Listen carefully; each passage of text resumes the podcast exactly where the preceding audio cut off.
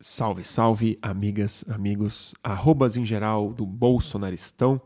Aqui quem fala é Bruno Torturra e a seguir mais uma íntegra em áudio de um boletim do fim do mundo. Tirando, quase acabando na verdade, de tirar o atraso das transmissões feitas no YouTube que ainda não estavam disponíveis nas plataformas de podcast. Então aqui vai mais uma. Essa foi feita dia 28 de abril de 2022 e tem o nome de Democracia de Auditório Liberdade de Expressão na Internet com Patrão. Pelo título, vocês podem imaginar, trata-se de um comentário bem longo, uma hora e meia, é, em torno do significado da compra multibilionária do Twitter, realizada pelo é, ainda mais mega bilionário Elon Musk. E a gente conversa sobre bastante coisa é, em torno de liberdade de expressão que eu acho que está sendo discutida de maneira extremamente superficial quando a gente fala só sobre a liberdade de opinar, sobretudo em redes sociais. E acho que a gente está perdendo de vista algumas camadas muito importantes em termos de estrutura de comunicação, em como se comunicar numa sociedade de excesso de informação. É, talvez a forma, a estrutura dessa comunicação represente algo muito mais importante para a liberdade de expressão do que a capacidade de falar o que você pensa numa praça cada vez menos pública. Então a gente fala muito sobre isso, sobre ser bilionário, sobre programação, uma repassada de software livre, uma série de coisas que apesar de fazer menos de 10 dias, eu já nem lembro mais. Então, se vocês quiserem refrescar a minha memória na próxima hora e meia, fiquem à vontade e espero que vocês gostem. Boletim do Fim do Mundo. Democracia de auditório, liberdade de expressão na internet com o patrão. Começando mais um boletim do fim do mundo, né? Fazer o quê? Quinta-feira, 28 de abril de 2022 por enquanto. E aí, turminha? Como é que vocês estão? É... Que situação, né? Que situação. É... Só me diga se eu estou audível, visível, sincronizado, se está tudo certo, se o som está baixo. Sempre reclamo que o som está baixo, né? Se tiver, eu tento regular aqui no meu microfone. Aliás, equipamento, microfone é até um assunto hoje. Depois, mais tarde, eu vou conversar com vocês sobre isso. E, e aí, o tema hoje, né, gente? Tanta coisa para falar. É... A última conversa, naturalmente, foi com o Siddhartha boletim feito meio de. não digo de improviso, mas de última hora. É, e que semaninha, né? Fiquei meio, acho que 15 dias sem falar no boletim sozinho, pensar as coisas, parece que já é outro planeta, já nem, nem lembro mais de tanto assunto que eu cogitei pensar algum tema e. Mas essa semana uma coisa se impôs, né? Fora o Bolsonaro e tudo mais, que eu acho que tem a ver, depois a gente conversa um pouco sobre isso porque eu acho que grande parte dessa crise de tal crise das instituições, da tensão judicial que o Bolsonaro está investindo, eu acho que ela de algum jeito é um não um subproduto, mas um produto direto, um produto emergente, melhor falando, de uma disfunção do ambiente de informação sobre o qual a gente está vivendo. Mas a pauta qual é? A pauta é que o o seu Elon, né? O patrão, Elon Musk, oi, comprou, a, comprou o Twitter. Agora é dele. E naturalmente o Twitter explodiu, quebrou a internet. Todo mundo começou a dar opinião, sempre opinião é, muito rápida, a, a, minha também. E rapidamente acontece o que acontece sempre, é, aconteceu o que acontece sempre no Twitter, que é insistindo no meu ponto, que é uma sismogênese imediata. Os campos de identificação rapidamente é, se cristalizam e começa, é, mesmo que não seja claro, mas começa um processo de tensão e de extrema simplificação das, das consequências muito complexas que, em geral, é, um fenômeno como o que a gente está vivendo representa. Mas é, Deixa eu ver uma coisa. Tá, tá tudo certo. Mas aí queria conversar, né, sobre o Elon Musk já fez o Pix, Felipe Cara, eu, eu acho assim, pro que eu tenho para falar, não importa muito se ele vai fechar essa compra daqui a uma semana, daqui a cinco meses, se ele não vai fechar.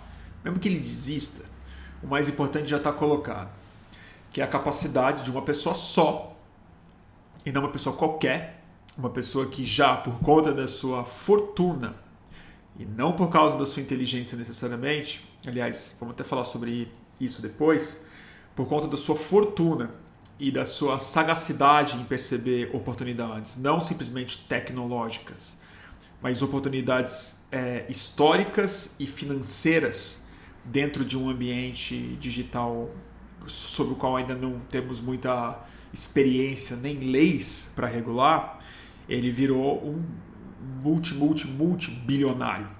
É. E aí começa o primeiro problema, antes de falar do Twitter que é algo que é, quem já ouviu o boletim sabe dessa perplexidade. Acho que ela é insuperável. Acho que é um problema cerebral humano, não é um problema cultural, pura e simplesmente, mas que é, a gente não tem ideia do que, que é um bilhão. Não tem. A gente não tem ideia do que, que é o número bilhão. Não um bilhão de dólares nem de reais, mas o número bilhão para de fazer sentido para um cérebro muito acostumado com a escala média do universo.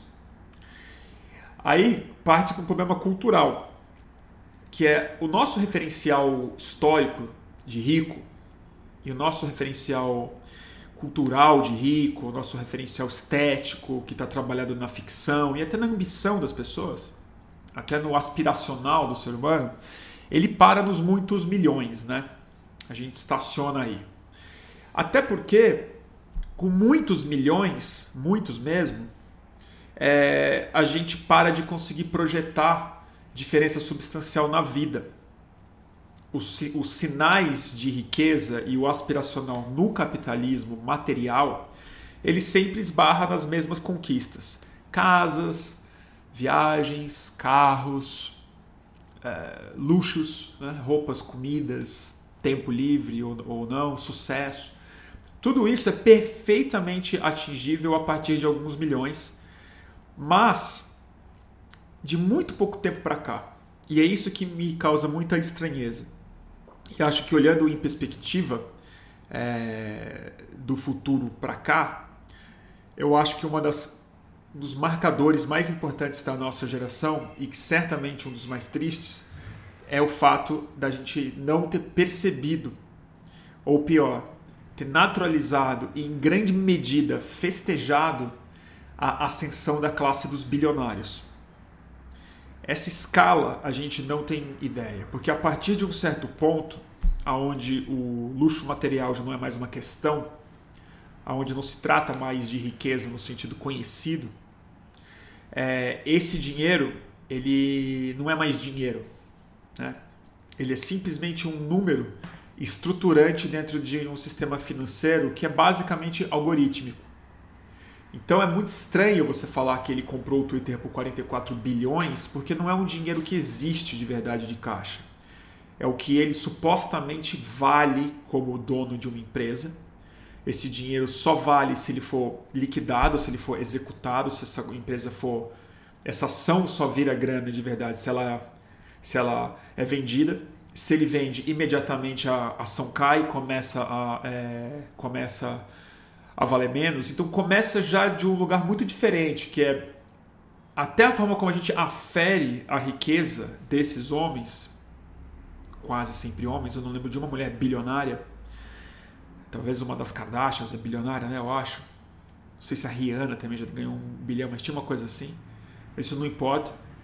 O que importa é que o dinheiro dessas pessoas não é nem dinheiro mais são contas variáveis. Elas estão muito mais na categoria de câmbio do que na categoria de moeda. Mas a partir desse momento, o que você acumula não é claramente dinheiro, é poder. E, e esse poder, tra tragicamente, nos últimos anos, ele se travestiu em um espetáculo né, que é o, o tema do nosso programa de hoje, que é o show dos bilhões. Mais especificamente, o show dos 44 bilhões. É... E, assim, sem entrar em uma digressão muito longe para logo voltar para o meu ponto, que eu quero cair no Twitter o quanto antes, mas é uma característica muito clara desses bilionários dos quais a gente sabe o nome, porque existem alguns milhares de bilionários, né? acho que são 3 mil, 5 mil, é alguns milhares de bilionários no mundo. Mas a gente não é capaz, assim, mesmo gente muito informada, a gente não é capaz de nomear talvez mais que 10, 5, 6, não sei quantos você são capazes, eu não, eu não fiz essa conta ainda, mas eu posso tentar fazer uma lista. Mas não são muitos. Mas normalmente os que a gente sabe nomear, os bilionários que a gente sabe nomear, em geral eles têm a ver com indústrias emergentes, eles têm a ver com é, os bilhões que foram feitos justamente na criação de uma economia nova, que não é uma economia convencional, não é uma economia de produto, de produtividade. É a economia da informação.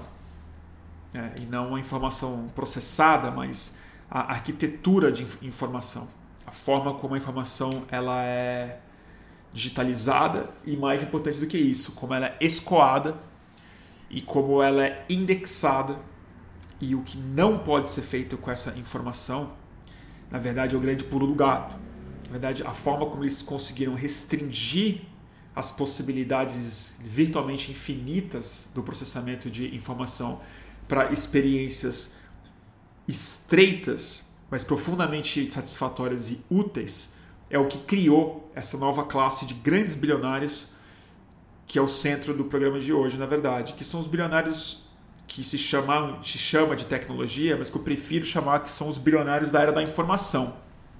Os donos da Amazon, os donos do Google, os donos do, o dono do Facebook, o dono da Microsoft, o dono da Apple e o dono agora do Twitter e da Tesla e que ficou bilionário é, especificamente criando o primeiro sistema muito bem sucedido de pagamento digital nominalmente o Elon Musk.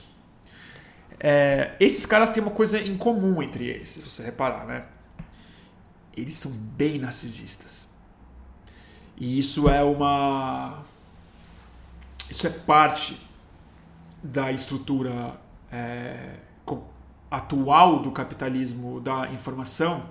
E, não estranhamente, eles ficaram bilionários criando plataformas e um ambiente de troca de informação que tem a vaidade, o narcisismo, o espelho, a criação do perfil, do capital social criado em rede, so em rede social, baseado no indivíduo, no eu, a, a instrumentalização desse narcisismo que permeia todo mundo, mas que nesses homens em geral é uma classe patológica, criou um ciclo virtuoso em que um alimenta o é outro e esse bilhão é, deixa de ser riqueza e passa a ser uma forma de aferir sucesso, mérito e, no fim das contas, o poder mesmo de definir qual é essa esfera de informação, quais são as regras, quais são as possibilidades e, mais importante, quais não são as possibilidades sociais dentro do ambiente que esses caras criaram, ajudam a criar. E, e aí que eu quero chegar com a compra do Twitter, porque eu acho que o que aconteceu na, no dia específico da compra, para mim foi um dia muito impactante mesmo. Eu fiquei fritando minha cabeça nisso. É, e, e acontece o que acontece mesmo em rede social, né? Você, esse dia foi um dos que aconteceu mais esse efeito, que é o problema do Twitter, redes sociais no geral, mas o Twitter acho que é o mais claro disso ele ele produz um diálogo interno seu muito intenso, porque você fica debatendo, claro que superficialmente, porque as discussões em geral são profundamente superficiais, né?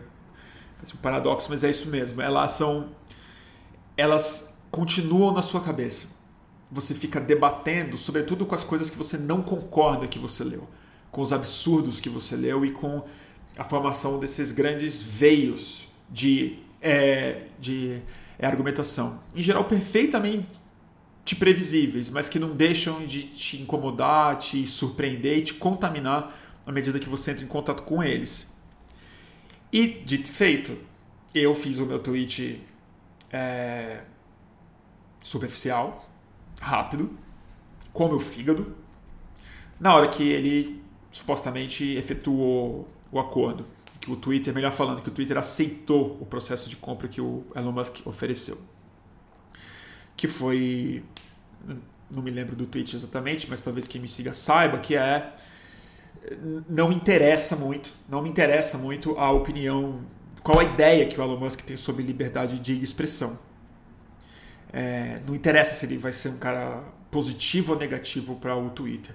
A tragédia disso é que um homem que acumulou mais grana do que deveria ser permitido é, usou esse poder para transformar numa empresa dele, pessoal, sem nenhuma permeabilidade democrática, é, o talvez o mais influente, não o maior, mas talvez o mais influente é, meio de comunicação planetário, ainda em uma cultura em formação. Não é nem algo estabelecido. Né? Que é a grande diferença disso para uma compra de um veículo de comunicação tradicional. A gente ainda está estabelecendo qual é o paradigma dessa indústria, se é que dá para chamar disso, e o cara me compra isso. E o debate imediatamente, não vou nem falar ainda sobre os bots e sobre as contas inautênticas novas que flodaram é, Brasil e Estados Unidos, o que para mim até hoje foi a maior prova cabal, assim, uma, prova material de que é, há uma coordenação entre a direita é, americana e brasileira muito maior do que a gente poderia supor e bem financiada. É, mas a, foi a argumentação civil e talvez principalmente a argumentação civil de gente que eu que eu respeito, que eu escuto, que eu dou ouvido. É, não necessariamente eu concordo, mas é, acho que é gente que tem que estar no debate mesmo. Então, que é, o, que é até reconhecendo a inadequação do bilionário fazendo isso, mas virou um certo espetáculo. Virou algo profundamente interessante para as pessoas, muito mais do que assustador, preocupante ou frustrante ou não foi um sinal de alerta tão grande quanto foi um sinal de olha que olha como o mundo é louco e logo começou a se discutir de maneira muito mais é, viva quais as promessas que o Elon Musk fez para o Twitter se ele vai ou não vai excluir bots se ele vai autenticar todo mundo se não vai se ele vai é, voltar o Trump para a rede social dele ou não vai, se ele vai ser ruim para a extrema, extrema esquerda, extrema direita, para o debate público, se ele não vai. Mas o que me deixou mais. Enfim, aí é minha, minha nostalgia mesmo. Mas mais chateado é o quão ingênuo rapidamente o debate sobre software livre, sobre reivindicação do ciberespaço como uma esfera pública, virou obsoleto, ingênuo, soa, soa estranho. Eu tive essa conversa, inclusive, com não vou falar o nome para não, não, dar muito problema para ela, mas grande amiga minha, pessoa que tipo trabalha com cultura digital, conhece a turma do MIT, Media Lab e tudo mais, e para ela sim, a internet coletivista já já fracassou, já não existe mais. A ideia de que uma rede social Evidentemente, o modelo do Twitter já era uma empresa de bilionários que investiam nela mas é,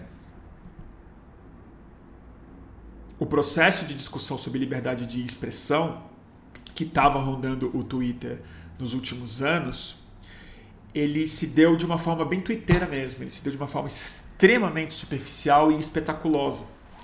Virou um espetáculo. E o que, que me caiu uma ficha hoje tentando buscar um nome para o programa e para o flyer que eu fiz para divulgar?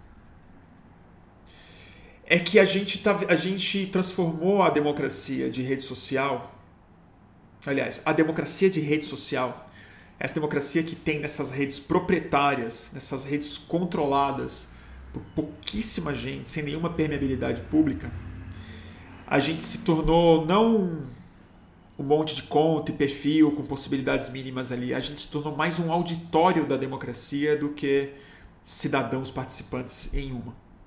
Evidentemente que o caráter espetaculoso, teatral, de que a limitação do voto.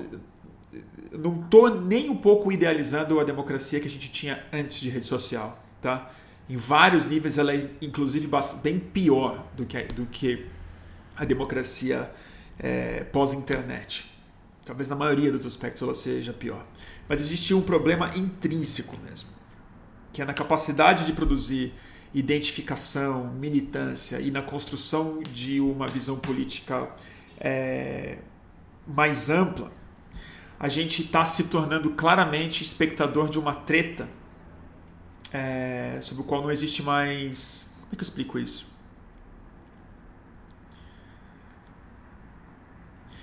A gente é macaco de auditório do Silvio Santos, cara. A gente está vendo o show do milhão. A gente está assistindo um espetáculo é, cuja promessa é de algum tipo de capital para quem está lá, em geral capital social, seguidor, relevância, dopamina, algum tipo de excitação, mas o grosso mesmo é a observação coletiva. Por mais que a gente se expresse em rede social, o grosso da nossa experiência ainda é voyeurística e ainda é julgadora de um espetáculo e de tretas que não lhe diz respeito. Então existe algo de auditório coletivo ao mesmo tempo que a gente é parte do palco. Mas, sobretudo, a nossa participação em rede social ela é muito mais passiva do que a, a gente consegue perceber e é, admitir, justamente pela nossa ilusão de engajamento nela. E o que acontece é que a restrição cada vez maior das nossas possibilidades de participação na estrutura da expressão, na estrutura da comunicação, ou seja, nas possibilidades de formas de interação, das possibilidades de expressão, de linguagem, de estruturar, de que maneira esse debate pode ou não pode se dar, a gente acabou radicalizando o acesso a expressão superficial, curta, limitadíssima, mas a gente espalhou isso para bilhões de pessoas que subitamente entraram em um debate muito complexo, que é o debate da liberdade de expressão, que é uma questão filosófica sem fim, sem resposta, né? Para quem entrou em contato mínimo com esses debates, a gente sabe a bucha que é é, você definir limites claros, você saber exatamente o que é expressão, o que é crime, o que é convocatória, o que é político, o que é poder, o que é violência, se tem violência na palavra, se não tem, se mentira vale, se não vale, quem é que arbitra. Tudo isso é uma batalha de séculos que definiu inclusive o direito legal sobre, sobre o qual todos estamos é, submetidos, diz respeito substancialmente às dificuldades de legislar sobre expressão. E a gente transformou a micro possibilidade de participação na maior esfera pública que a gente jamais criou, que é a internet, a gente transformou a única forma de participação nisso numa expressão reduzida, curta, da sua opinião pessoal e do seu posicionamento pessoal. E o que é muito triste sobre isso é que o Elon Musk está sendo festejado, inclusive por gente progressista que reconhece o problema de um bilionário ser ser o dono, mas conta com a benevolência é, filosófica e com a suposta inteligência dele para ser maximalista na liberdade de expressão e na e na arbitragem sobre quem é ou não real nessa rede social. Sobre ter ou não uma identidade secreta, sobre poder ou não ter uma conta automatizada, sobre ter ou não uma conta oculta. Então a gente está terceirizando realmente para um, uma pessoa, um indivíduo, patologicamente narcisista que acumulou uma quantidade criminosa de dinheiro, entendeu? É a arbitragem sobre liberdade de expressão. E a liberdade de expressão que ele defende, e ele supostamente defende mesmo, alguém escreveu isso no Twitter americano hoje, eu concordo muito com o título, eu não li a matéria ainda. Que é o Elon Musk é um usuário normal do Twitter, ele é um twitteiro. Ele tem a profundidade de debate sobre as coisas, é, a respeito das coisas sobre as quais ele vai legislar sozinho, quase, ele tem a profundidade de um espectador do Joe Rogan. Ele tem a profundidade de um de um interlocutor do Monark, cara. É só ver as coisas que ele está tweetando de ontem para é hoje. O Elon Musk não é um sujeito é, profundamente inteligente, não é amplamente inteligente. Ele claramente não é um sujeito sábio, um sujeito visionário, um sujeito com uma inteligência eclética. Ele claramente é um homem com uma inteligência focada, com uma inteligência unidirecional que tragicamente, dentro do capitalismo, é capaz de, sem regra, acumular centenas de bilhões de dólares, que em real dá mais de trilhão. Então, assim, esse cara vai definir os parâmetros do que, infelizmente, a maior parte das pessoas, inclusive jornalistas, estão supondo que liberdade de expressão é. Que é simplesmente dizer o que você quiser na esfera pública. Dizer o que você quiser. Eu sou favorável que as pessoas digam o que elas quiserem na, na esfera pública. Nesse sentido, eu tendo a ser bem maximalista. Eu acho que as restrições precisam ser mínimas ao cidadão com mínimo de é, critério prévio muito claramente definido. Acho que para a esfera pública e para é, políticos, o limite da liberdade de expressão tem que ser menor para gente eleita, mas para cidadão não. Só que encerrar o debate de liberdade de expressão aí, e você poder dizer o que você quiser, na era da internet, é ter uma visão extremamente míope e burra do que, que liberdade de expressão de fato é. Porque assim, todo o arcabouço teórico quase de liberdade de, de expressão, ele já, essa conversa estava assim, meio estabelecida quais eram os parâmetros delas antes da criação da internet. Depois da criação da internet, talvez exista um debate sobre liberdade de expressão que talvez seja muito mais importante do que o conteúdo que um cidadão comum é capaz de produzir por conta própria e falar para um número de seguidores que estiver interessado nele. Que é a autonomia de expressão. Que é qual o poder real que a sociedade, o indivíduo, mas principalmente os coletivos humanos, qual o poder que esses coletivos humanos têm de definir, de programar, de codificar, de abrir possibilidades de fazer com que a expressão se torne mais do que mero palpite ou mera opinião expressa em público. Como é que essa opinião, como é que essa expressão se torna de fato cultura, organização é política, discurso, legado, a lógica wiki, de que maneira que isso se linka com outras ideias, de que maneira que isso vira uma comunidade, de que maneira isso desafia de verdade ideias pré-concebidas. E para mim, o que o Twitter fez, o que o Facebook fez, o que o Google tem feito nos últimos anos, de certa forma, é a grande traição da autonomia de expressão através da venda de uma liberdade de, de, de expressão que é uma punheta mal tocada. Que é uma expressão que vai de nada a lugar nenhum, na enorme maioria dos casos e drena uma energia expressiva, uma, uma energia da expressão humana que está que tá arrancando uma energia extremamente preciosa e potencialmente criativa, politicamente falando, artisticamente falando, culturalmente falando, socialmente falando. E aí me acontece que esse twitteiro, narcisista, bilionário, entendeu? Que ia ser amigo do monarque, que estava comentando se é sentindo parceiro do Elon Musk. E lamento informar, ele é mais próximo do Elon Musk mesmo, entendeu? Eles são mesmo, eles iam se dar bem em algum lugar, entendeu? Essa turma que tem essa noção de liberdade de expressão que foi construída exatamente nessas, nessas plataformas. E que tolhem exatamente o quê? Qual era a promessa de, um, de uma. não de um mercado, qual que era a, a promessa de um espaço virtual, de um espaço digital, aonde o discurso seria o produto final das possibilidades de indexação, organização e programação das possibilidades de expressão humana, justamente. E quando esse homem, um homem, seja quem ele for, tá? Seja quem ele for, pode dar para o Lawrence Lessig, pode dar para o Ethan Zuckerman, pode dar para Margaret Atwood, pode dar para o Elon Musk, essa conversa já estava resolvida no final do feudalismo. Não se dá poder absoluto sobre grandes estruturas é, de organização, seja ela espacial, política, digital é, ou econômica.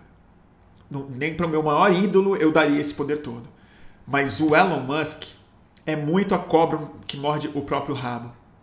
Ele é criador, fruto disso, expressa isso como ninguém e virou um Twitter. O Twitter comprou o Twitter. Muito complicado.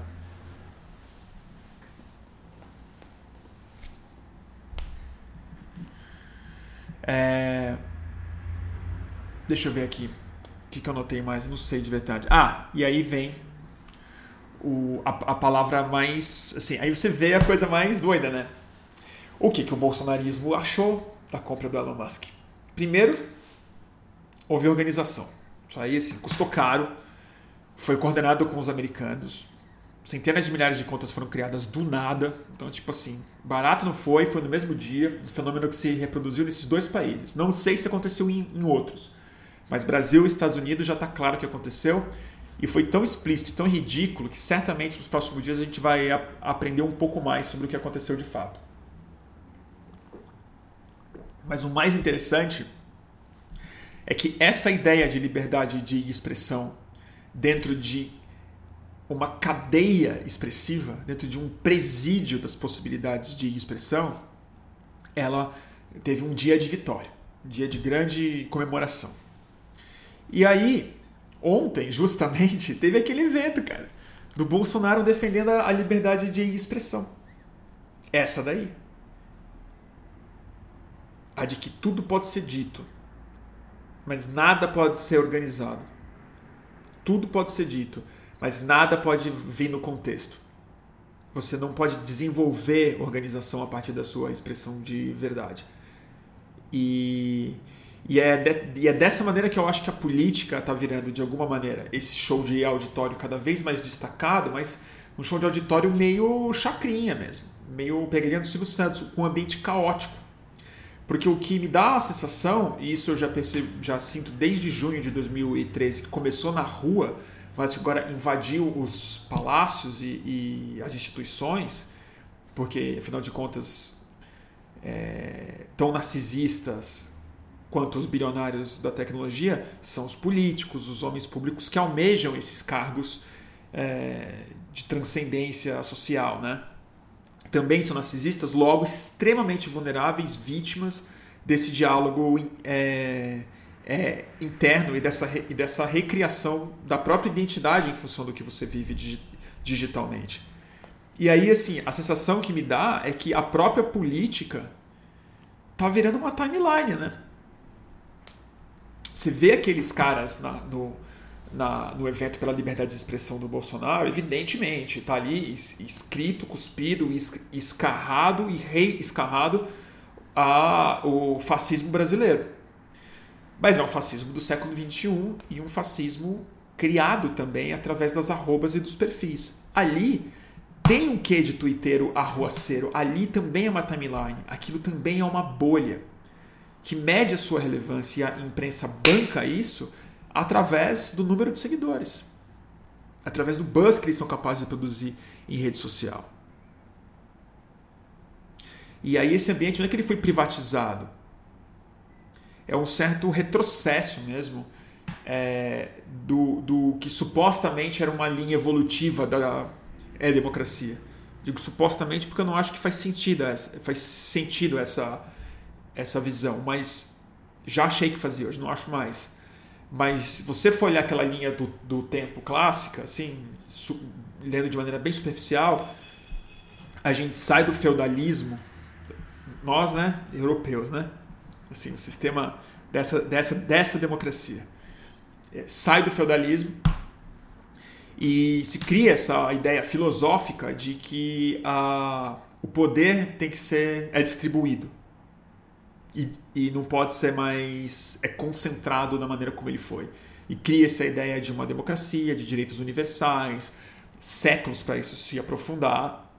Mas de qualquer forma, é, o capitalismo se desenvolve numa tentativa bem mal acabada de distribuir mais o poder que antes estava profundamente concentrado na mão dos senhores do feudalismo, reis e as pessoas com título.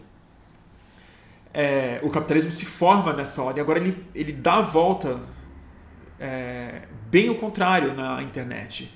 Porque ela nasce profundamente democrática, anárquica, despatenteada, aberta, um território onde a Declaração de Independência, escrita pelo John Perry Barlow, era um documento que falava que a política e os capitais não teriam espaço lá, que era um ciberespaço, era um espaço que ninguém podia dominar, justamente porque ele era codificável, ele não era físico. O fato dele ser um monopólio de quem sabia código e a ética de quem sabia código era tão visionária que o capitalismo ainda não tinha percebido que isso era o maior mercado da história para acumular capital de maneira súbita, justamente por, pela sua imaterialidade. Começou como algo profundamente avançado, futurista, anárquico, é, empoderador do indivíduo e das coletividades possíveis, que é o mais importante. 20 anos vão, vão se passando e vai se consolidando um, um capitalismo é, de muitas empresas que começam a se a consolidar e à medida que mais gente entra na internet, a, o caráter independente livre se torna uma nova esfera pública meio irresistível, meio importante demais para ser é, ignorada, que começa justamente a florescer mais e mais nas grandes redes sociais depois do Facebook. E agora vira feudalismo. Literalmente. Quando um cara fecha, inclusive o capital. Nem mais uma empresa puramente é capitalista ela é, porque ela é uma empresa de um homem só, em tese sem fins lucrativos. Ele nem está falando de modelo de negócio. A ideia do Elon Musk é incidir ativamente na defesa do que ele, Elon Musk, entende por liberdade de expressão. Feudal. Nós somos clientes do feudo dele, que é um, novamente, insisto, é um espetáculo.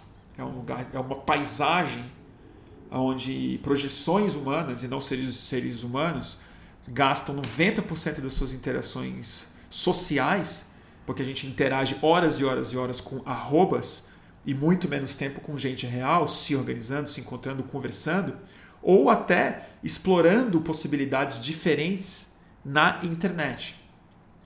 E aí é o. E aí o que, que eu ia colocar? A ideia de liberdade, que é onde o Bolsonaro ontem estava expressando. Liberdade, que é esse valor que o monarca representa, que o Bolsonaro está tentando representar, que o Elon Musk reivindica. Ele é considerado um libertário, cara. libertário. Um sujeito que acumula uma quantidade de grana que a gente é neurologicamente incapaz de conceber. Arbitra individualmente sobre o destino humano que ele quer arbitrar. Não acho que ele é capaz, tá? Mas é a ação dele é na direção de definir o é transporte humano, que ele se considera um visionário é, o destino humano no espaço, no sistema solar, que ele também se considera um visionário. A fusão da neurociência com a cibernética, através da Neuralink, que é a empresa dele que pretende criar é, interface entre chips, máquinas e o cérebro humano e a subjetividade humana. E agora a macroestrutura de expressão humana. Libertário é o nome desse cara. Devia ter outro nome, né? Devia ter outro nome.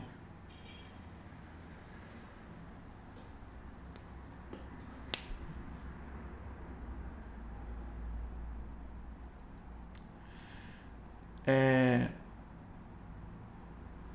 Tô falando muito, né? Falei o quê? Quase uma hora já, não. Credo. Como é que vocês aguentam? Vamos ver aqui. Acho que é isso. Depois eu falo mais. Deve ter mais alguma coisa aqui, mas eu não. Minhas notas são muito atrapalhadas. Deixa eu ler um pouco de comentário de vocês.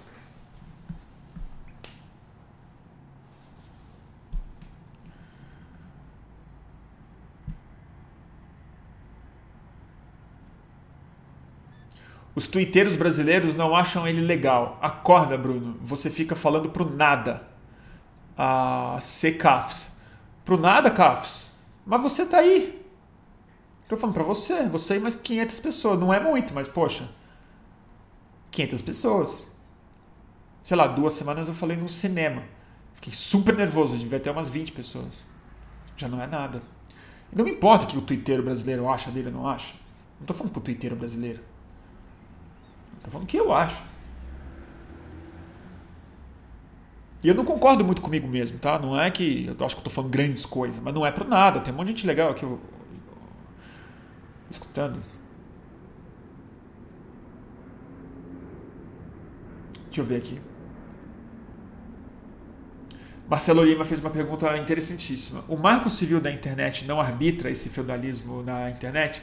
Marcelo, boa pergunta. Eu não sei te responder porque eu acho que, infelizmente, a, o poder dessas redes, o fato de elas serem programadas em outros países, é, dos limites da regulação do Estado em cima delas serem tão limitados, e depois do Bolsonaro e desse Congresso ter assumido o governo, e está tudo tão aparelhado que eu não sei se o marco civil da internet regula bem isso, se ele é capaz de regular bem isso na prática, mas de fato o marco civil da internet, por mais avançado que ele seja, hoje é mais ou menos como a nossa lei ambiental, como o IBAMA, como a FUNAI, entendeu? Tipo, enquanto não voltar a gente séria para o, o governo, a gente não tem regulação sobre nada no Brasil. Sobre nada. Talvez sobre, eh, sei lá,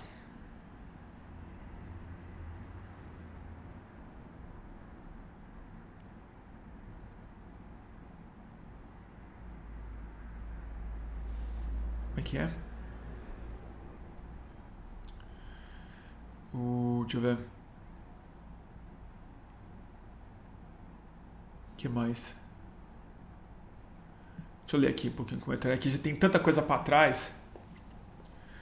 Mas eu quero conversar. Semana que vem eu vou ter uma conversa com o Sérgio Amadeu, que é um dos caras que no começo foi o primeiro cara que me explicou o que era código livre. Eu fiz uma matéria sobre código livre em 2000 e pouco, na Trip, quando eu era repórter da revista. E o Sérgio Amadeu eu entrevistei no filial, no querido bar filial ali na Fidalgo. É, ele me explicou o que era código livre. Ele trabalhava no Ministério da Cultura, do Gilberto Gil, meio que coordenando é, grande parte da visão digital que o governo brasileiro tinha, que era sobre internet livre, código é, aberto. A internet justamente como essa possibilidade de outra estruturação da comunicação e não da expressão humana. Porque vamos dizer o seguinte, gente. Todo mundo tem que poder falar o que quiser. Ok, maravilha. Mas assim, quem mesmo tem alguma coisa tão interessante assim para falar? Ah, eu quero. Faço luto pela minha liberdade. Vou dar minha vida pela minha liberdade da expressão. Você vai ver qual a liberdade de expressão do cara é só palmeirense, é fazer piada de nordestino, é, sei lá, falar que. que mulher, alguma coisa. Ninguém tá nem aí. Ninguém, assim, ninguém tem muita coisa interessante para falar. Porque falar alguma coisa que presta, depois de tanto tempo, de gente falando tanta coisa, tudo tão escrito, tudo tão dito já, dá um trabalho desgraçado. Essa live mesmo aqui, eu não fico falando aqui, não é pro nada falando para vocês, mas gente, não precisa. O mais importante da liberdade de expressão não é o que eu tenho para dizer. Essa é a coisa narcisista. Não é sobre você, amigo é sobre a possibilidade desse discurso se tornar algo maior do que o seu discurso em combinação com outros, no encontro de outras cabeças que sejam capazes de produzir cultura, organização, política, ideia, arte, ciência, outras coisas. Porque se for só para discutir opinião, amigo, ah, pelo amor de Deus, né? Melhor botar mais bares e, e menos rede social.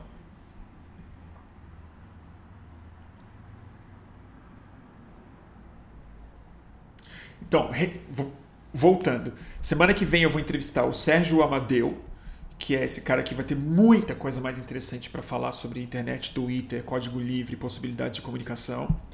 É, e eu quero conversar também com outras pessoas. Eu quero começar a tentar fazer uma série de entrevistas a respeito de temas que estão me interessando. É, e é parte da reprogramação do fluxo. Depois eu, eu falo sobre isso. Tem até uma proposta para vocês aí.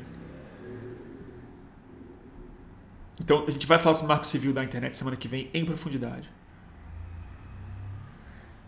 A Greta perguntando: Bruno, você pensa em sair do Twitter todo dia? Eu saí, eu fiquei bons meses fora do Twitter. Eu vou te falar, foi ótimo.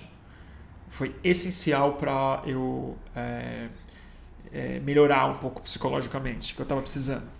Foi uma das, uma das coisas necessárias. Foi sair do Twitter. A minha volta para o Twitter já me estressou de novo, já não sei o quê.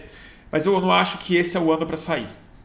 Agora, agora é eleição, tem que ficar com o dedo no pulso do Twitter, tem que ver o que está acontecendo, tem que pensar estrategicamente, tem que divulgar as lives, tem que avisar do que eu estou fazendo. Então eu estou tentando usar menos, acho que estou conseguindo usar menos. Estou tentando me policiar para opinar menos e para divulgar mais coisas que eu acho importantes de serem divulgadas. Mas eu estou usando muito mais para análise do que tá, para ver as tendências do que tem acontecido. Mas eu vou sair do Twitter assim que a eleição acabar. Pretendo sair sim. Pretendo sair. Eu entendo o argumento de quem fala, por exemplo, tive uma conversa hoje, inclusive, com o Orlando Calheiros. Nem falamos sobre isso mas o Orlando é um cara que eu escuto respeito muito. E ele estava justamente reclamando muito da desmobilização do Twitter, né, que aconteceu. Que é, quer dizer, essa entrada de, de uma direita tentando tomar o Twitter mais ainda para ela e a esquerda se desanimando e abandonando essa rede. Eu entendo perfeitamente o argumento dele. Não é hora de abandonar, é hora de lutar, de resistir, de ficar, de disputar essa rede, de criar nichos aqui dentro para enfim, não deixar a peteca cair, não se render. Concordo em ano eleitoral. Depois eu não sei. Porque eu acho que em grande medida assim, o, o Bolsonaro derrotado, derrotando o Bolsonaro e levando de fato a presidência, eu acho que seria bom a gente é, sair mas aí só funciona se for em massa mesmo. Mas assim, grande parte da direita no Twitter, ela não tá lá para se organizar, ela tá lá para irritar a gente, ela tá lá para brigar, é treta. Sem treta, a coisa não vai. Em outras redes, sem, sem treta vai.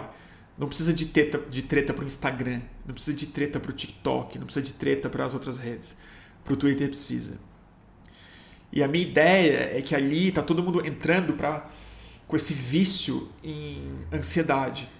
Eu não sei qual a neurotransmissão disso, mas eu sei que tem um tipo de estresse que vicia em rede social e o Twitter é perfeito para isso. E eu acho que, assim, pessoalmente, eu me sinto bem melhor fora do Twitter. Eu ganho mais. É... E eu acho, inclusive, que talvez eu seja, espero, ganhe mais em, em expressão e produtividade se eu retirar esse diálogo interno da, da minha cabeça, se eu não precisar ficar me degladiando com as vozes do Twitter na minha cabeça. Mas cada um sabe de si, e é isso que eu ia colocar. Quando você vê o Orlando que fala isso, o cara tem, claramente, tem um, um drive pessoal extremamente combativo, extremamente. Ele gosta da. da ele, ele se anima, ele fica animado. Eu fico tão desanimado, cara, quando eu vejo nossa Senhora. Ó, oh, José. José Borbola. E aí, mano? Faz tempo que a gente não se vê, né? Como é que você tá? Fez uma doação generosíssima. Obrigado, José. É, deixa eu ler o que você colocou aqui. Saudade de você e que bom que está de volta. Uma reflexão. A ideia anárquica original da internet não tinha uma falha central? A infra era e é privada portanto, precisaria gerar lucro para as telecoms que pagasse a conta da expansão da rede? Eu não sei te responder essa pergunta, José, porque eu acho que você tem certa razão, mas o problema principal é que ela se desenvolveu nos Estados Unidos como mercado, porque ela virou mercado e eu entendo, precisava de uma certa expansão. Mas é aí que entra talvez o velho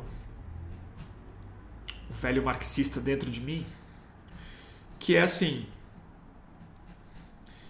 se a ideia original era que fosse uma esfera pública, será que ela não deveria ter sido criada de forma pública e não privada, talvez esses investimentos não pudessem ter vindo de uma combinação de Estado e autonomia civil, ou melhor falando, do começo da internet, que eu entendo, ela precisava escalar, precisava mesmo. Mas assim,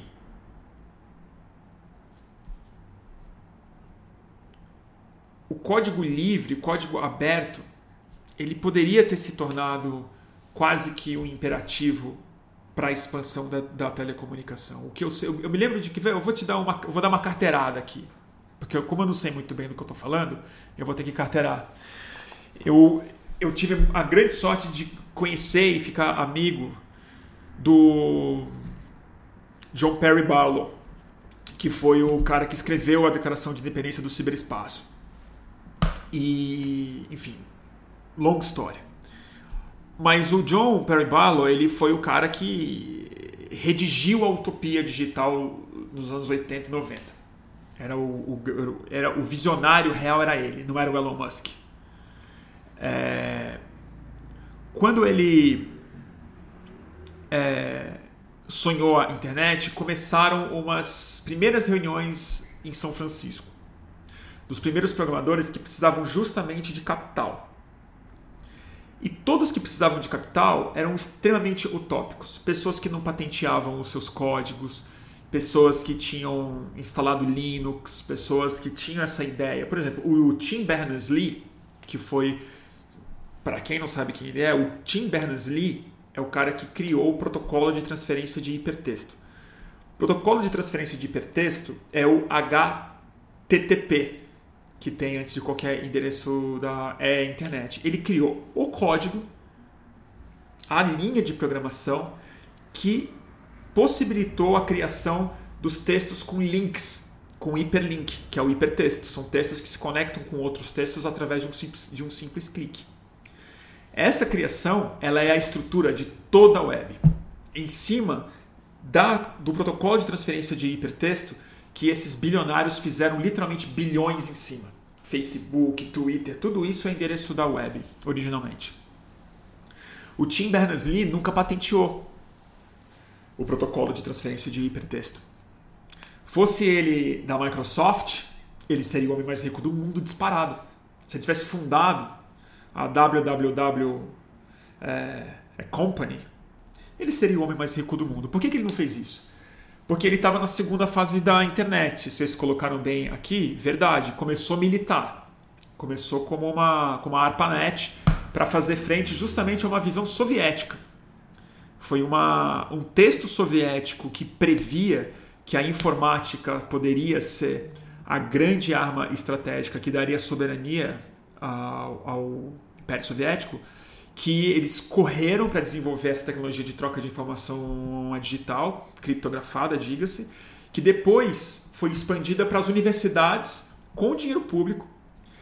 E o protocolo de transferência de hipertexto foi criado, diga, é, é, diga-se de passagem, no CERN, que é aquele laboratório onde hoje tem o grande acelerador de hadrons, na tríplice fronteira da Suíça, França e e Alemanha, isso. É. É, que está ali. E foi lá, foi criada. Então, assim, ela tem uma origem extremamente pública.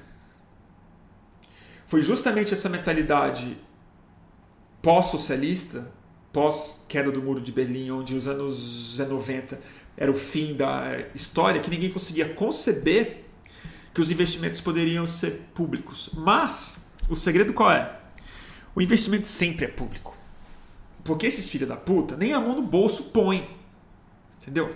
Esses filhos da puta pegam empréstimo para fazer isso, porque eles já têm dinheiro suficiente prévio ganho em, outros, em outras áreas, inclusive no sistema financeiro, para ter crédito, lobby de telecomunicação, entendeu? Para ter o direito de patentear códigos que originalmente eram livres e explorar isso como novos monopólios de um universo que os deputados e senadores nem, nem entendem. Voltando ao John Perry Barlow, numa dessas reuniões originais lá em São Francisco, chegou um investidor e era um cara da AT&T, algum cara de uma telecomunicação. E ele estava ouvindo o Barlow falar, louco de astro, falando sobre o futuro da humanidade e tal. E ele falou assim: o cara interrompeu o Barlow e falou a seguinte frase: que o Barlow falou que nunca esqueceu. Que ele ficou meio traumatizado com essa frase. Ele falou: um dia essa internet vai virar uma network de verdade, uma própria network. Que é quando ele ouviu isso de um dono de uma telecom, que naquela época era quase que um monopólio do telefone americano, ele, ele falou: fudeu. Os caras entenderam isso como uma network a lá telefone e não como ciberespaço, termo criado pelo William Gibson, mas apropriado pelo John Perry Barlow para falar sobre a própria internet. E foi isso que eles fizeram, eles restringiram, eles pegaram todo o encanamento e tudo que a gente pode fazer é abrir a pia e pagar a conta depois. E, e é isso, né? Eu não sei como regular isso. Eu não, não sou. Pelo, pelo, pelo, pelo, amor de Deus, gente, não tem nenhuma solução aqui para nada. É, eu, como eu sempre digo aqui, eu sou diletante. O negócio aqui é palpite mesmo. Agora, o que eu acho é, assim como o sistema político que a gente tem, a internet poderia ser profundamente diferente. E de maneira muito mais fácil do que o sistema político, ela poderia ser altamente experimentalista.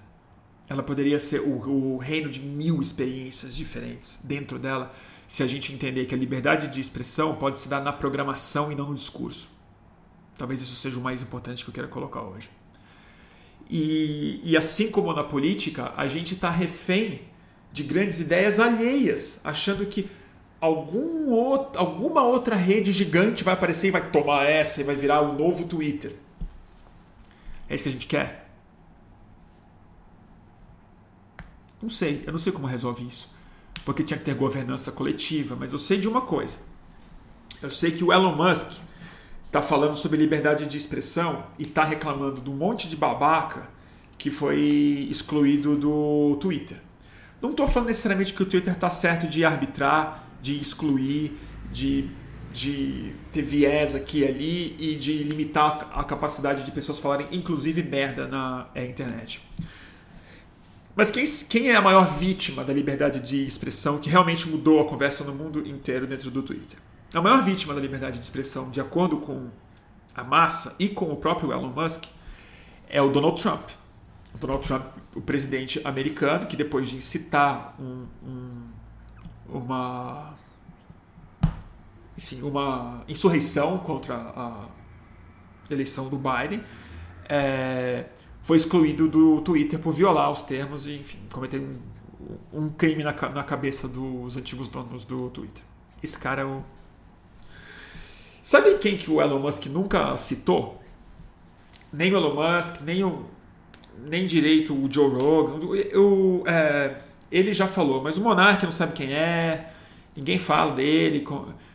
O Julian Assange. Julian Assange o Julian Assange não só está preso há mais de 10 anos, é, fudido da cabeça, da saúde, da vida dele, por ter cometido o crime de ser jornalista, de ter exposto crimes do Estado americano de maneira absolutamente legítima e muito corajosa, não sendo ele, inclusive, um cidadão é, americano, então não deveria nem estar sendo julgado. Agora pode ser, provavelmente vai ser extraditado. E o Assange não só é a grande vítima contemporânea hoje de liberdade de, de falta de liberdade de expressão, como mais interessante do que isso, o que, que o Julian Assange era antes de ser o maior jornalista do século? O Julian Assange, ele era programador. E o Julian Assange era um programador genial que não queria ficar bilionário. Ele queria usar o código dele, a capacidade de programação dele, para criar o quê? Novas possibilidades de indexação e expressão humana através da internet, que era o WikiLeaks. O WikiLeaks não era um site de vazamento. Porque se ele fosse só um site de vazamento, ele chamaria leaks. Ele chama o Wikileaks. Ele é o wiki. O que, que é o wiki? Era um convite à comunidade global ajudar na programação e na indexação dos materiais que, através de um sistema de criptografia inteligentíssimo que ele conseguiu criar, ele disponibilizava ao público e aos veículos de comunicação. Para avisar a gente do quê? De que a não observação sobre o que estava acontecendo no universo digital, sobretudo, estava mandando a democracia para um lugar de hipervigilância e tirania global. É isso que quer dizer. Isso é liberdade de expressão. Não é falar merda no livre mercado de ideias, porque isso dá no Kim Kataguiri, galera. O Kim Kataguiri pode existir? Pode. Eu lamento? Lamento. Mas ele tem o direito de existir. Queria que não existisse. Seria um mundo melhor na minha concepção. Posso falar isso. Estou usando a minha liberdade de expressão para falar que eu, isso, mas isso não interessa. Foda-se. Isso não é um comentário importante. O importante é o que o Assange estava fazendo, que não era divulgando só os documentos, era criando uma infraestrutura aonde novas formas de expressão jornalísticas seriam possíveis para a humanidade inteira. E ó, mataram ele. Tá na cadeia. Tá na cadeia. Por acusações falsas. E o o Biden não solta, Kamala Harris não solta, o New York Times não põe na capa, ninguém tá gritando. O Elon Musk compra o Twitter e ninguém fica assim, solta o Assange. Fala, uh, solta o Trump. De volta aonde? No Twitter. Um cara que devia estar tá preso. Não pelos tweets dele, pelos crimes que ele cometeu. Crimes ambientais, crime de fraude fiscal. Mas o que, que ele se tornou? Um ícone da liberdade de expressão. É isso que eu quero colocar virou. Tipo, eu não aguento mais ouvir essa expressão. Tipo assim, liberdade de expressão de quê? Pra ouvir piada ruim?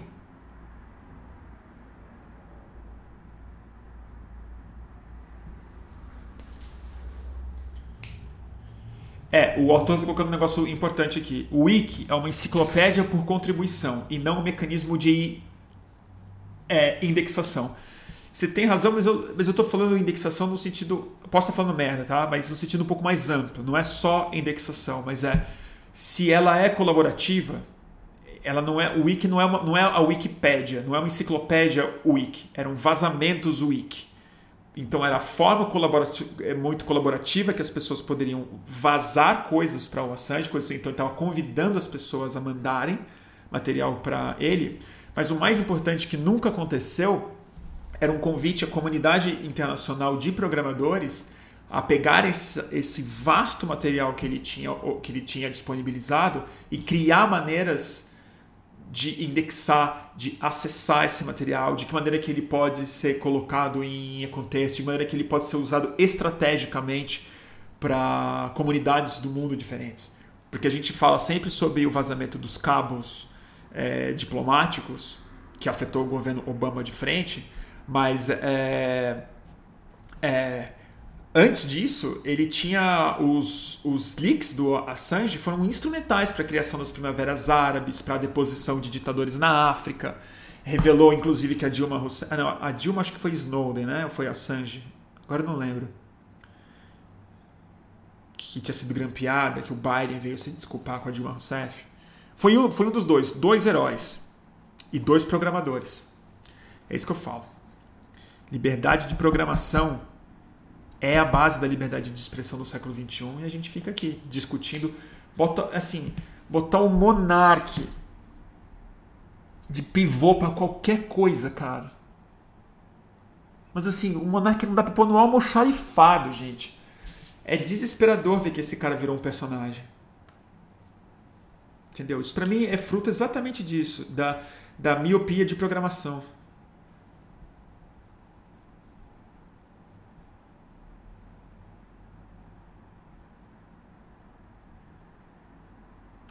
Dilma foi Snowden. Bem lembrado. Valeu, galera. Ai, tá aqui. Você lembrou de outro grande herói, a Trinca 6. Lembrei do Aaron Schwartz, que fundou o Reddit e se suicidou depois de ser perseguido por tentar fazer um Sci-Hub. Sci-Hub era exatamente, ele, o que, que ele fez? Ele abriu, ele abriu é, bibliotecas de universidades fechadas, de, ensaios é, científicos, porque ele entendia exatamente esse. Ele era um grande herói, jovem, talentosíssimo, cria de gente muito talentosa também, como Lawrence Lessig e, e é, essa, essa, turma toda do MIT, é, que tinha gente boa lá e ainda tem. Ethan Zuckerman. É, que gente que sabia da dimensão política do código. Largamos na mão desses capitalistas, assim. Qualquer pessoa que quer ser bilionário, quer fazer seu bilhão antes dos 30, tem que mandar para casa dos pais, cara. E falar o seguinte, ó, resolve vocês aí, gente. Esse aqui não pode ficar solto. Não dá para prender, porque não é crime. Mas é falta de educação, criou errado. Resolve vocês aí, manda para uma clínica. Se vira. Depois que ele tirar isso da cabeça, entendeu? Solta e a gente vai ver o que, que ele faz. Vai trabalhar, vai programar, vai ser médico, alguma coisa, engenheiro, qualquer coisa que queira, mas assim, bilionário. Não. Não é ambição legítima. Não é. E aí o Aaron Schwartz, ele se suicidou porque estava sendo profundamente perseguido e processado por propriedade intelectual de estudos científicos que em grande medida foram pagos com recursos públicos.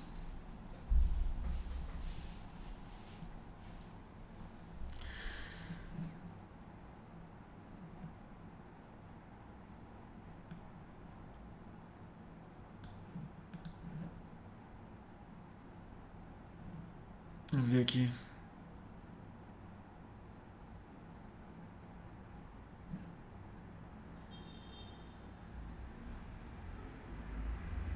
Pois é, né, gente? Tá bom, gente? Ó, o Borbola colocou aqui sobre indexação, trecho do paper original do Google. The better the search engine is, the fewer advertisements will be needed for the consumer to find what they want.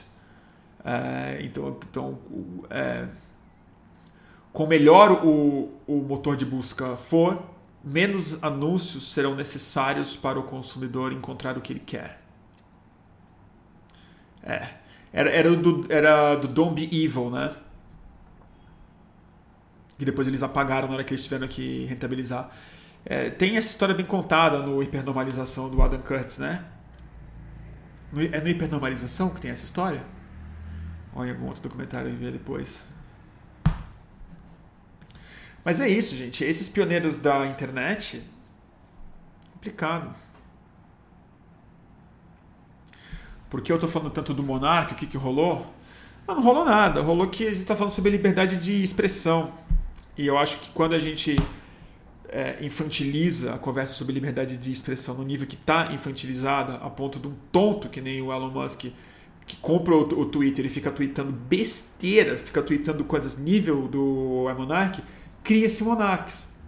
Cria-se a liberdade de expressão fica em torno dessas figuras que, tipo assim, você está numa mesa de bar, você fala, ah, você, você puxa assunto com a pessoa do lado, você levanta para ir no banheiro sem é, precisar, você, você fala que está na sua hora e vai para outro bar, entendeu? E é isso. Fazer o quê?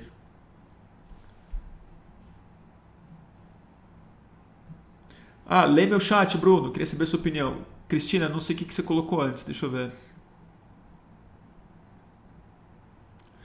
Você vai ter que repetir, Cristina.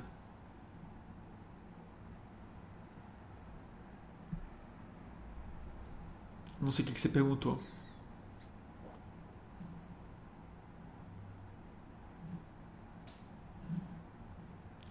O Glenn defendendo o Monark, né? Alguém tá colocando aqui o Gabriel.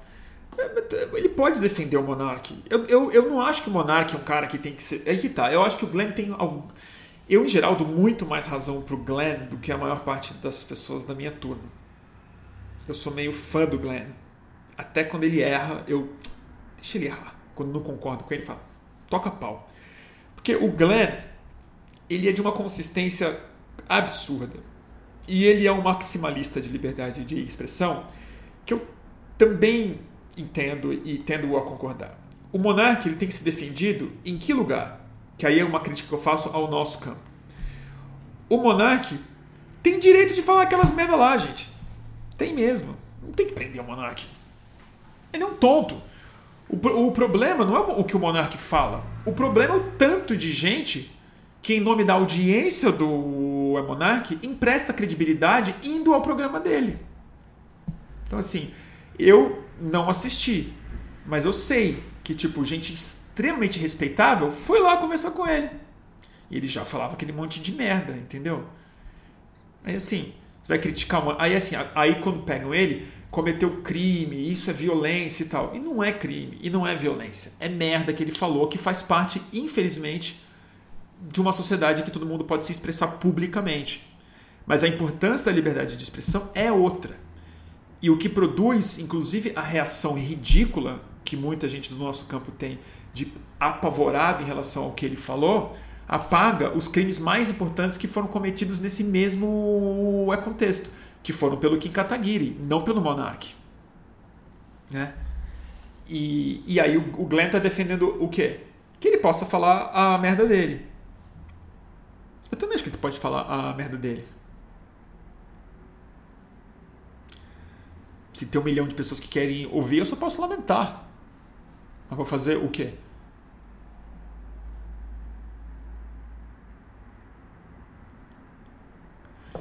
Ah, Bruno, perguntei sobre a ligação do Elon Musk com os libertários americanos e o Dark Enlightenment e como você acha que isso vai influenciar as redes. Eu falei um pouco disso antes. Eu acho que é isso. Eu acho que é um, um sujeito que não consegue perceber o quão de direita ele, ele é. Vocês viram o tweet que ele publicou hoje, né? Não sei que ele ele põe o espectro assim, que ele põe a pessoa no centro, 2008 e tal. Ele entende que foi a esquerda que foi muito para o lado, que os conservadores ficaram onde eles estavam e o centro e a pessoa ficou mais para a direita porque a esquerda foi muito extrema. O que ele não percebe é justamente a relatividade básica do Einstein, a distância e a, ela é relativa ao ponto do observador.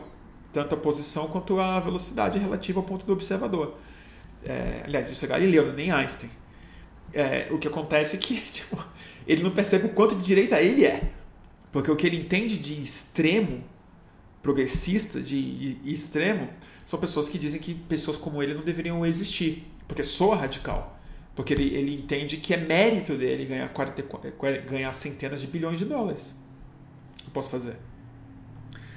Mas assim, o que, que vai acontecer para o Twitter? Não sei o que, que vai acontecer no Twitter. E eu acho que existe uma chance objetiva, uma chance dele melhorar em certos aspectos. Se ele da transparência algorítmica, que foi uma promessa, vai ser ótimo, vai ser muito bom. Se ele apagar bots, vai ser muito bom, vai ser muito bom. Mas ele vai querer de fato é, certificar todas as pessoas no Twitter? Eu sou contra. Por quê? Aliás, se você quiser dar o selo azul para uma pessoa que quer dar o CPF, ok. Acho que todo mundo pode ser certificado se quiser. Não acho que tem que ter uma área VIP. Acho meio cafona até. Mas é, tem muita gente falando que não vai poder ter mais conta inautêntica, conta que não é você. Eu sou favorável à possibilidade de anonimato na internet, sim, que você possa viver abaixo de um é, pseudônimo. Isso faz parte da liberdade de expressão, manter sigilo também, poder ter contas falsas. Eu acho que sim. automação eu acho mais bem mais, bem mais complicado. Mas o ponto não é esse. O ponto é que isso não pode estar na mão de uma pessoa. Se ele fosse ligado ao Bernie Sanders, eu ia estar menos preocupado um pouco, mas eu ia achar ridículo e preocupante quase igual, do mesmo jeito, no fim das contas. Porque não é esse o ponto. O ponto é que a internet pode ser uma outra coisa. Né? Ela pode ser justamente um lugar onde esse tipo de acúmulo de capital não deveria ter tanta importância. Justamente por ser um lugar imaterial em grande medida. É, agora, existem outras coisas que ele pode fazer que acho que estão se discutindo, que está se discutindo pouco, que é onde eu acho que ele é bem mais picareta e fraudador do que no controle da conversa pública, que é justamente na criptomoedas e na possibilidade dele começar a inserir ferramentas dentro do Twitter onde o uso de criptomoedas pode ser feito Pode ser com, é, compra e venda de coisas através de criptomoeda dentro de um outro universo separado. E aí sim, o libertarianismo dele pode tocar nesse lugar, que é fazer um, construir um caminho paralelo ao próprio Estado, Só que eu sou totalmente favorável a isso, que criptomoedas possam significar um bypass assim para banco central, é, cobrança de imposto, rastreabilidade. Mas quem tem que fazer isso é muito mais uma galera em comunidade, anarquista, com um espírito coletivo, do que um bilionário que já investiu em criptomoeda e pode quadruplicar a é, fortuna dele de um dia para o outro se ele conseguir, na base da força, fazer com que a, a, o fluxo de criptomoedas para compras em rede dê um salto em questão de poucos anos. Ele pode manipular governos no mundo inteiro é, em lugares especialmente frágeis e estratégicos, como por exemplo fontes de lítio e de coisas que ele precisa para as baterias que ele quer vender. E por aí vai.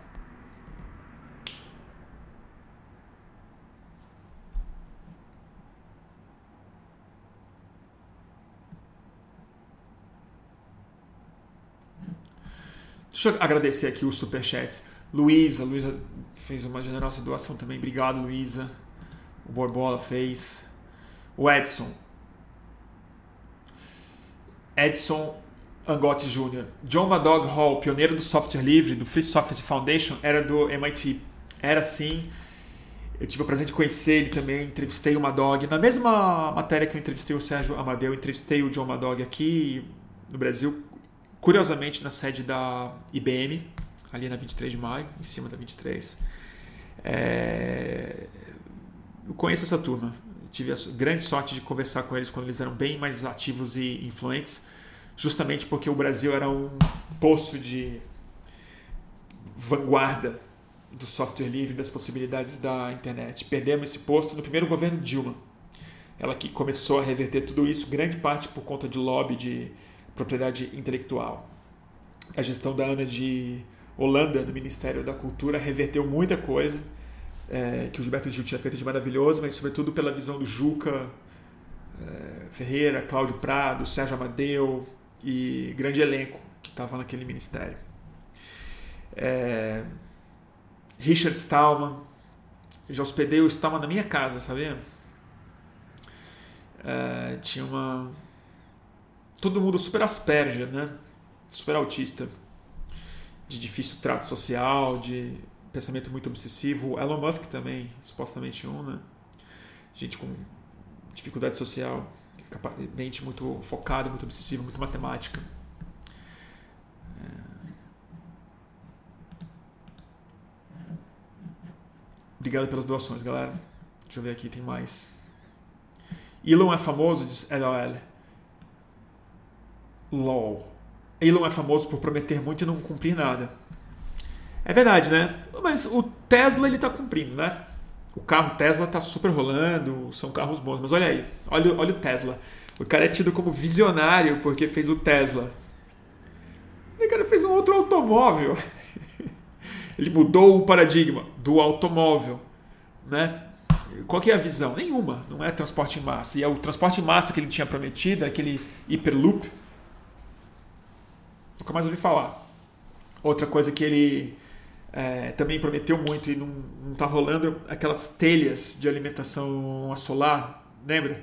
Ele tinha uma época que ele prometia, que ele falava que ele ia acabar com combustível fóssil e tudo mais. Agora tá aí.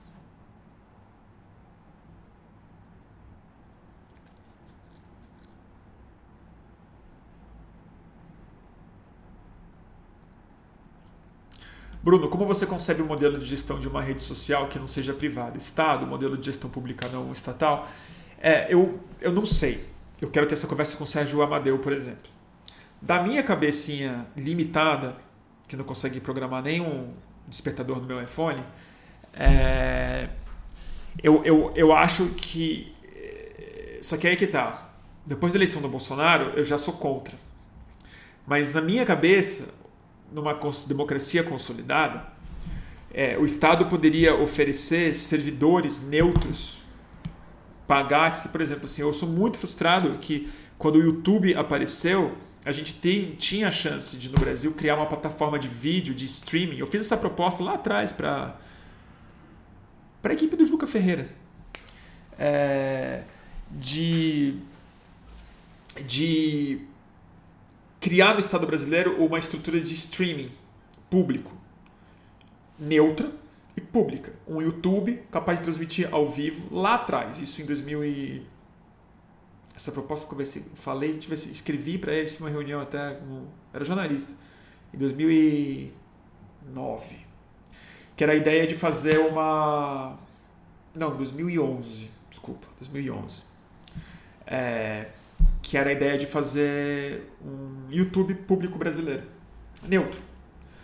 É, que isso quebraria o monopólio das transmissões ao vivo, da produção audiovisual, que poderia criar salas de redação experimentais no Brasil inteiro, criar esses, esses desertos de mídia, poderiam aparecer coisas, e os pontos de cultura, política cultural poderia ser fomentadora disso, não intervencionista no conteúdo, mas simplesmente oferece a estrutura.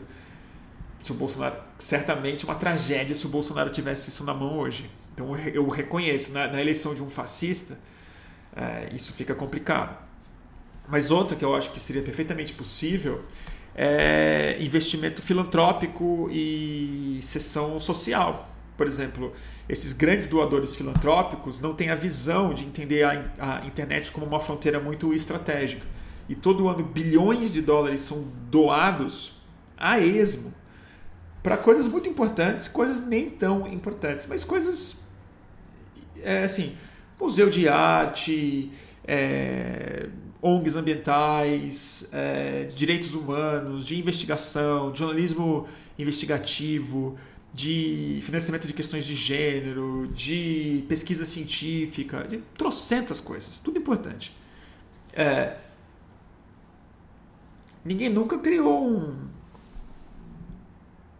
um servidorzão acessível filantrópico. Aí, Jorge Soros. Fica, fica, fica a ideia. Mas o grande desafio é a gestão coletiva, que eu não sei como é que faz. Eu não sei como é que faz. Eu não consigo nem gerir o fluxo, não, não tenho essa cabeça. Mas tem gente que tem.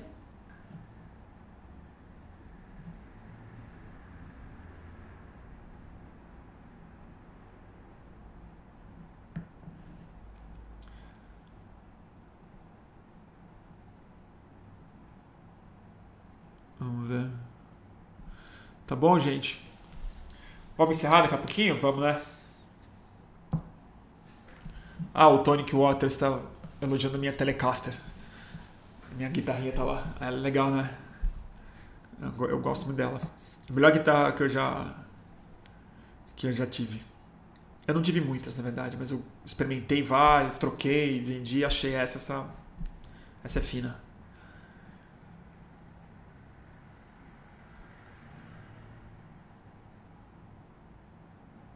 Tá bom, gente?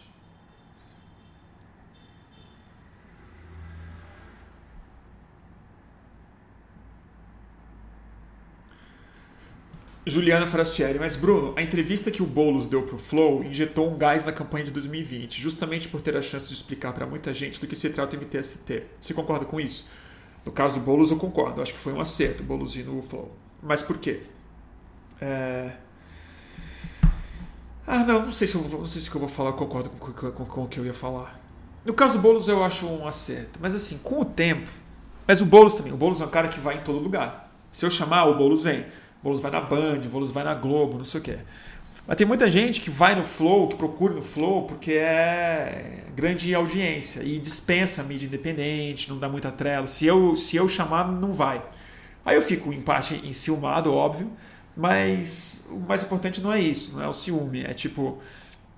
É, se você prestar atenção, o Monark vem falando merda há muito tempo e vem se tornando, porque ele acha que ele é, o Joe Rogan brasileiro.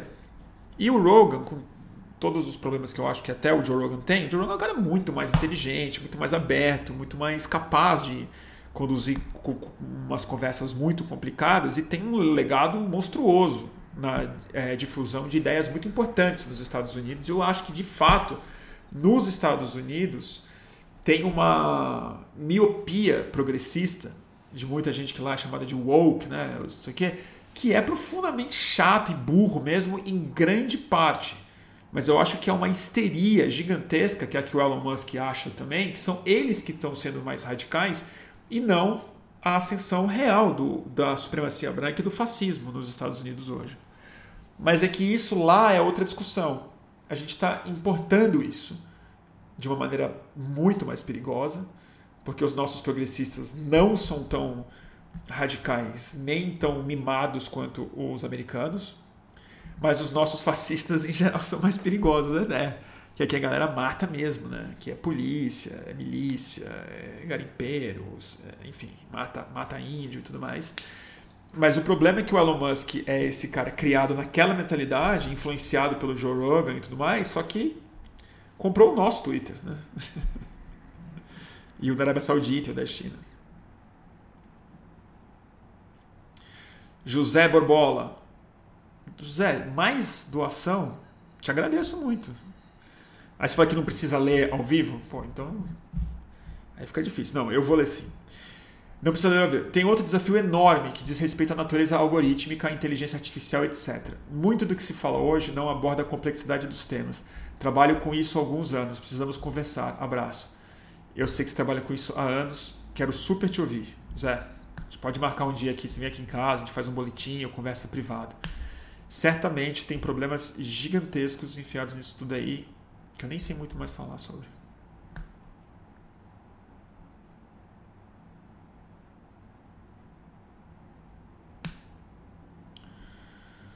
Uh,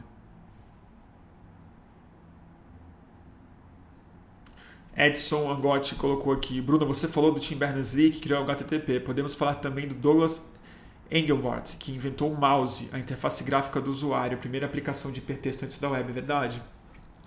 A criação da interface gráfica é assim. E ele ficou bilionário? Provavelmente não, né? Nunca ouvi falar. É, é outra história, gente. Propriedade intelectual é o que está por trás de tudo isso que é uma conversa também difícil de ter e que em geral quando a gente tem publicamente vira superficial, vê que nem liberdade de é expressão.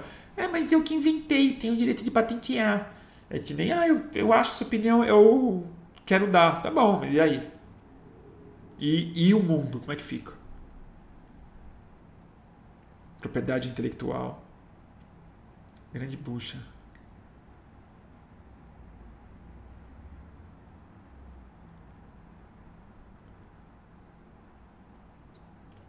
Dizem que o Steve Jobs copiou as ideias dele. É, é muito verdade. O Steve Jobs é um. Ai, vou ter que falar, mas. Ah, tem gente, pessoal muito fã do Steve Jobs. Ainda bem que já tem tempo que ele morreu, ainda o pessoal já fica menos fã. Agora são fã do Elon Musk. Mas o Jobs foi muito cuzão. O Jobs ferrou a computação pessoal, né? Vamos dizer.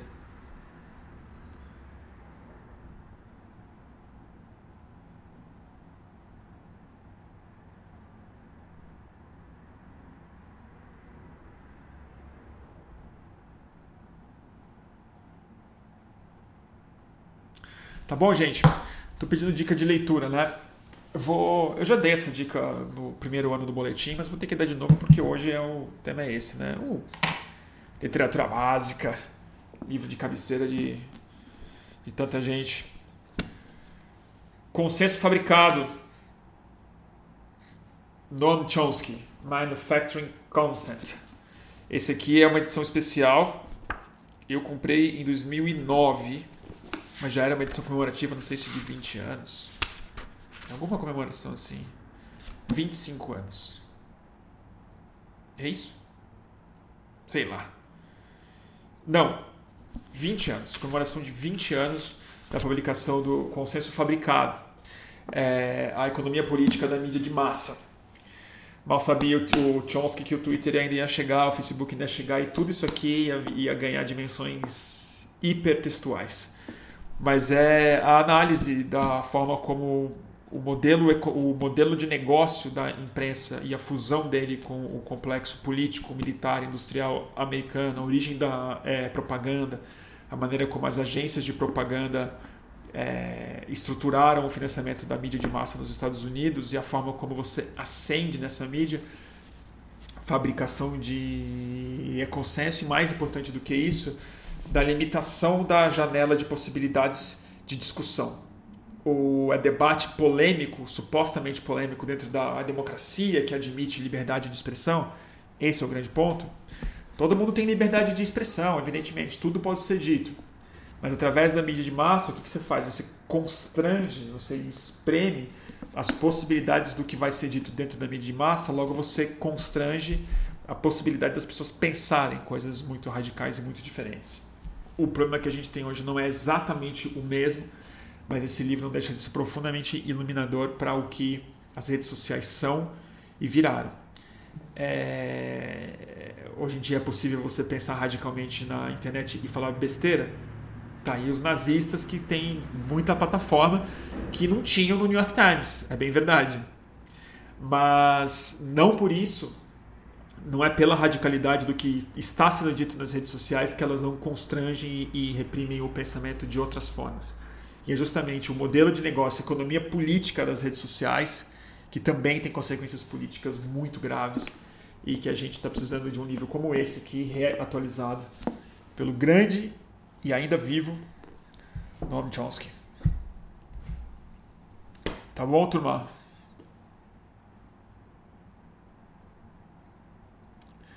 Obrigado aí, obrigado Tony Waters pela, pelo comentário. É... E é isso aí. Fica pra próxima, gente. Eu não vou tocar música não. A guitarra não tá plugada, não tá afinada e, e também tem outro problema propriedade intelectual. Parece que agora se eu tocar uma música e o algoritmo pegar, eles derrubam. Derrubam a live, apagam o vídeo, posso até perder meu canal. Então, não vai dar. Ah, e a reformulação do fluxo, você perguntou, né, Edinaldo? Tá bom, eu vou falar rapidamente. Não, eu estou pensando em programas diferentes. E tem um programa específico que eu estou a fim de fazer, só que eu, tô, eu vou precisar de um pouco de equipamento que eu ainda não tenho certinho ainda. Estou precisando comprar é, um microfone e um, e um gravador externo para ir para a rua, entrevistar gente comum. Estou a fim de fazer. Estou a fim de fazer isso sem vídeo. Estou a fim de fazer isso em áudio para ser mais livre, deixar as pessoas lá peladas. E eu hoje já não tenho mais todos os equipamentos do fluxo que eu tinha até o ano passado. Então eu tô, eu vou ver se eu tenho dinheiro, se eu não tiver, vou ter que fazer alguma vaquinha, pedir para a audiência do fluxo colaborar e o que também me obrigaria a fazer esse programa caso caso role. Mas quer comprar um gravador, dois microfones e tal, para eu fazer um programa de Vox Populi, de conversar com gente normal na rua em profundidade, ver o que, que isso vira, na verdade. Tentar fazer um jornalismo é, terapia individual, assim, entrevistar gente comum e tentar ir fundo no pensamento delas e, e ver o que, que acontece para entender os dilemas da comunicação e do que está rolando politicamente hoje. Essa é uma. Outra é.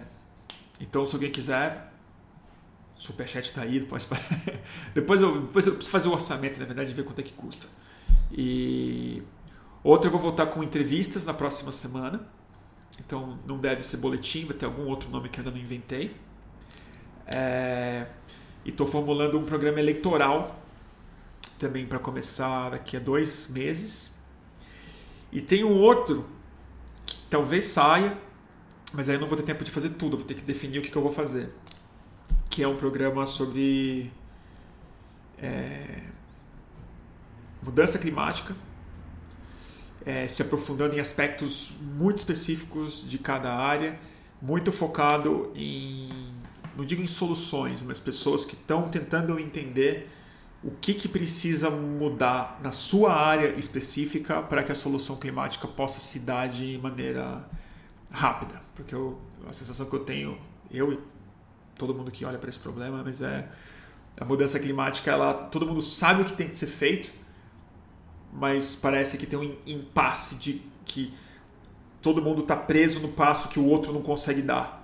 Então vamos tentar mapear jornalisticamente quais passos estão impedindo que, que outras áreas sejam capazes de avançar no que elas precisam, para pelo menos a gente conseguir imaginar uma. Pelo menos imaginar uma saída apocalipse e pra espada pendendo sobre nossas cabeças aí. Só pra não ficar doido, né?